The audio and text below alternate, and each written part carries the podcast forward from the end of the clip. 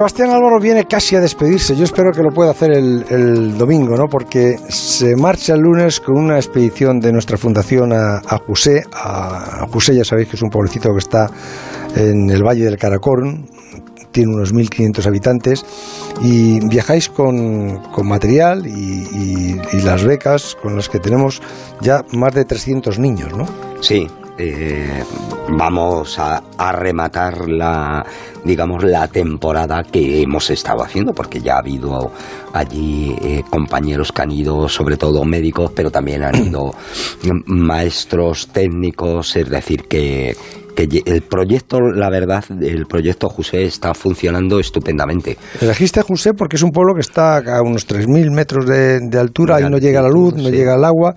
Y, y siguen, empezaste. Siguen sin tenerlo garantizado, sí. Y empezamos cogiendo niños, que los, los seleccionabas tú, los eh, repartíamos por casas, por domicilios, en, en, en un pueblo más abajo, ¿no? Sí, en Escardú. En Escardú para que pudieran estudiar. Y... Empezamos haciéndolo, yo creo que con cabeza, y yo creo que la gente que ha sido esencial para poder hacerlo es los amigos de la Fundación Sarabastal.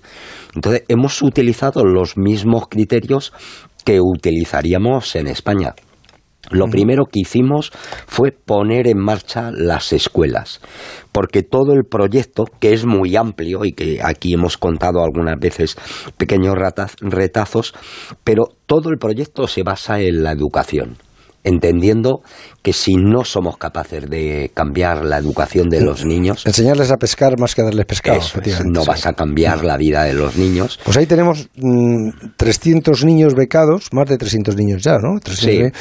Pagamos 600 dólares a, a cada familia que tiene un niño y lo tienen eh, durante todo el año, ¿no? Sí, prácticamente. Lo digo porque bueno, luego en verano, sí, sí, sí, es que el sistema pakistaní también es muy diferente al nuestro. Por ejemplo, ellos cortan en invierno. Ellos sus vacaciones Hmm. grandes las tienen en invierno, pero es normal por el frío que hace que incluso en Escardú tienes temperaturas de 20-25 grados bajo cero, se congela el agua de las tuberías, es decir, no se puede hacer vida normal. Pero luego enseguida lo que hicimos fue un proceso de becas igual que aquí. Así que cuando becamos a un niño le garantizamos que si él estudia, acabará sus estudios, los profesionales, los que sea. Por ejemplo, sacamos maestros, ya hemos sacado eh, varias generaciones de, de, enfermeros, de comadronas, de, de mm, formación profesional que tiene utilidad luego para, para allí. Por ejemplo, las primeras chicas que son comadronas, las, el, el, que allí eh, a una mujer, lógicamente, en una cuestión de un parto, no la puede ver un hombre, no la puede tocar, solamente la puede atender una mujer, uh -huh. tienen tanto trabajo que llegan a hacer más de 250 partos al año. O sea que eh, son niños que tenemos desde los 11 hasta los 16 años, ¿no? Sí, entre 11 y 12 ¿no? años y acaban 16, 17, 18 años. ¿Y, y cómo, es, cómo está José ahora, es, ese, ese pueblo ahí en el Valle del Caracorún? ¿A, ¿A, qué distancia está de Escardú? Está aproximadamente a unos 130, 140 kilómetros de, de los de cuales, Escardú. Claro, y, y hay, eh, ¿qué, ¿qué, tipo de carretera hay desde Escardú a, a Al principio a está asfaltada y incluso los primeros kilómetros,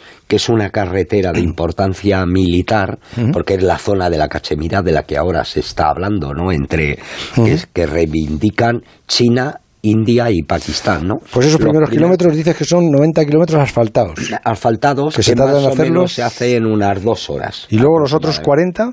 Otras dos horas. Pero son de tierra son de tierra y además una carretera que de vez en cuando la riada se lleva algún tramo, así que es muy frecuente que tú llegues a un río que tienes que vadear y lo primero que hace el conductor es salirse del coche, ver por dónde puede meter el coche para que no se le quede dentro, es decir, es mucho más lento, pero bueno, luego se llega al pueblo que es una especie de sangrila, es un pueblo colgado a 3.200 metros de altitud. Sangrila, Sangrila es de los sitios más bonitos de China, ¿eh? Eh, eh, hombre, este no es el Sangrila chino que conoces. es un poco más parecido a Sangrila que salía en la película, ¿no? Una aldea perdida en lo alto, rodeado de montañas nevadas por todos los lados. Eso es Juse.